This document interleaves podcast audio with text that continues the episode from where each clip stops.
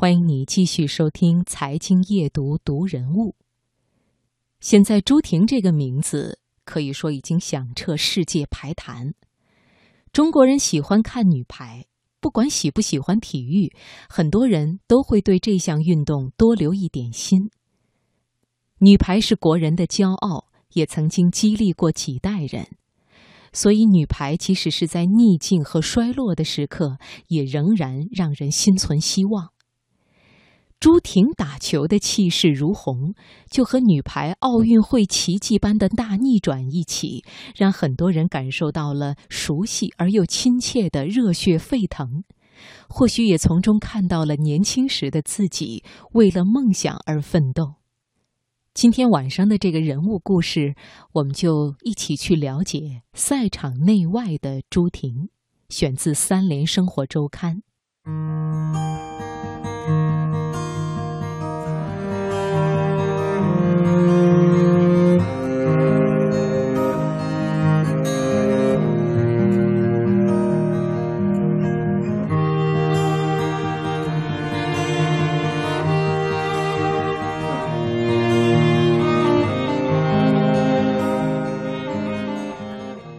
朱婷天赋惊人，又勤奋刻苦。赛场上，他是备受瞩目的主角，扣球凌厉，每场比赛都是全场得分最多的队员。看到他，就像是看到了当年的郎平。作为主攻手，他的得分效率惊人，而且发挥稳定，在整个里约奥运会比赛期间，基本没有发挥失误。而他又是一个得分机器，国内联赛单场最高分纪录保持者是朱婷的四十三分。二零一三年瑞士女排精英赛五场比赛得到了一百零五分，位列得分榜第一。二零一四年世界女排锦标赛十三场比赛九场获得全队最高分，以二百三十七分获得了最佳得分手。二零一五年世界女排大奖赛以一百五十七分高居榜首。从进入国家队的青涩新生，到成为中国女排当仁不让的核心和进攻大杀器，朱婷仅仅用了三年。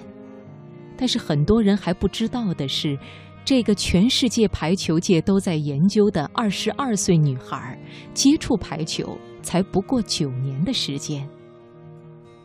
河南女排主力自由人仲曼莹是朱婷的闺蜜。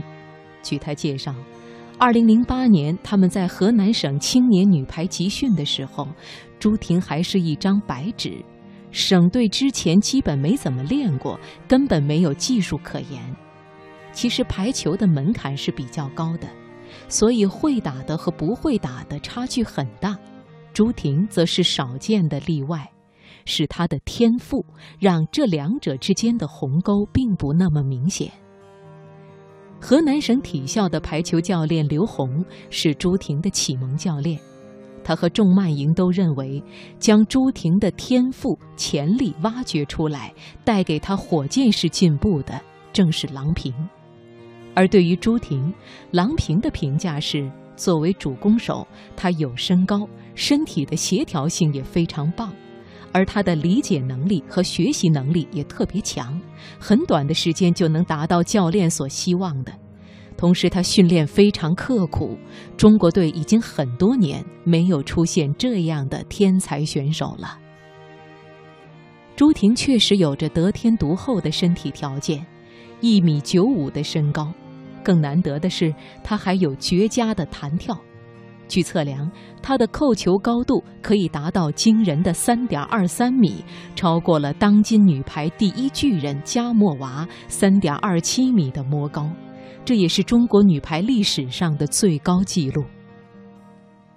平日里，朱婷为人温和腼腆，话不多，听对方说话时，常常看着对方的眼睛，是那种冷静观察、沉稳分析的眼神。